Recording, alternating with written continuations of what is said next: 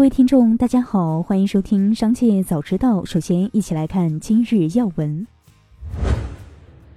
国家统计局原局长邱小华表示，土地价格的高企是造成房价高的重要因素，要适当降低城市土地出售价格，促进房价下降。另外，目前在销售领域里的税费负担还是很重，要适当降低，让老百姓感受到政府的温暖。同时，也应当降低金融机构的按揭抵押利率。目前的按揭抵押利率还是偏高的，百分之四也好，百分之几也好，都是偏高的，应该降一到零点五个点。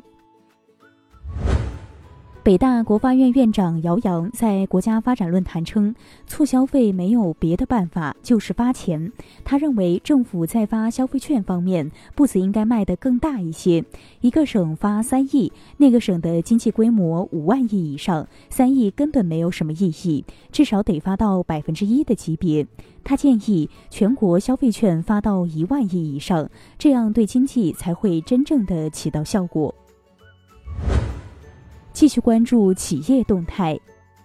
截至十一月底，摩根基金中国 A 股机遇基金重仓股包括招商银行、宁德时代、迈瑞医疗、中国平安、隆基绿能、汇川技术、贵州茅台、长江电力、金山软件、美的等。十一月，基金对宁德时代加仓百分之四点零二，对中国平安加仓百分之七点零一。值得一提的是，基金大手笔加仓贵州茅台，加仓幅度高达百分之百。加仓之后，贵州茅台为第七大重仓股。依据十月底路福特的基金数据，摩根基金中国 A 股机遇基金为海外规模最大的中国股票基金。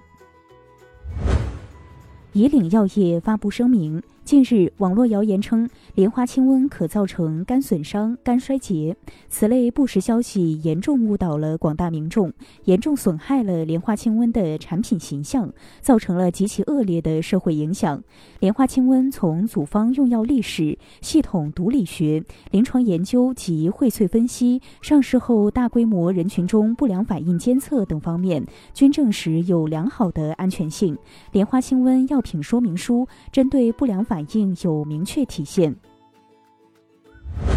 综合多家媒体报道，全球知名投资银行美国高盛集团近日计划在全球范围内进行裁员。原因主要是认为明年全球经济增长前景不明，裁员规模大约为四千个工作岗位，占员工总数的约百分之八。据悉，随着企业间并购和新股发行等活动的放缓，今年很多投行的收入大幅下降，导致包括摩根士丹利、花旗集团等在内的大型跨国金融机构纷纷开始裁员。接下来将目光转移到产业纵深领域。上汽集团官方微博十八日发布消息称，今年十一月份，上汽新能源车创下单月销售十三万辆的历史新高。一至十一月份，上汽新能源车销量达九十三万辆，在集团整体销量中的占比接近百分之二十。二零二五年，上汽新能源车在整体销量中的占比将达到百分之四十，三年内实现翻番。十二月十八日，二零二二胡润中国食品行业百强榜发布，榜单显示。贵州茅台以二点四万亿的价值蝉联中国食品行业最具价值企业，比去年增长百分之十，相当于增加了一个伊利的价值。五粮液价值虽下跌了百分之二十五，仍以六千六百亿元位居第二。中国首富钟闪闪的农夫山泉以五千二百亿价值进入前三，比去年上升三位，是价值最高的软饮企业。海天价值下跌百分之十七，以三千九百亿元位列第四，比去年下降一位，但仍是价值最高的调味品企业。十二月十八日，中国国际经济交流中心副理事长朱明在财经年会二零二三上表示。二零二二年居民消费和二零二零年几乎差不多，这很不容易，但也比去年水平跌了两万亿，基本上是两个百分点的 GDP。这也是今年经济增长没有达到预期的一个很重要的原因。所以补上这个缺口是明年工作的一个重要的方面。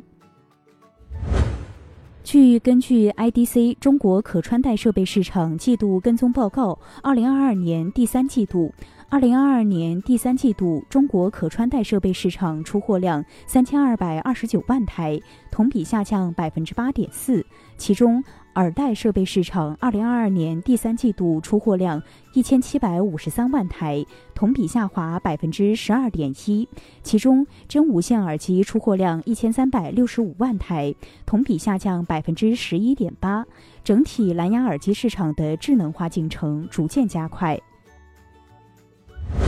最后，一起关注国际事业。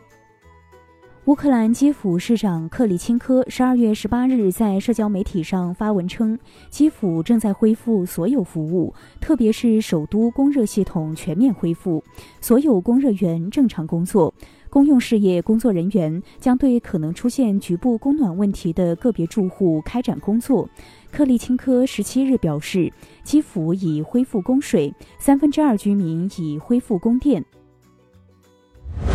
据路易港消息，中国银行毛里求斯子行在位于毛首都路易港的毛里求斯中央银行举办人民币清算行服务启动仪式。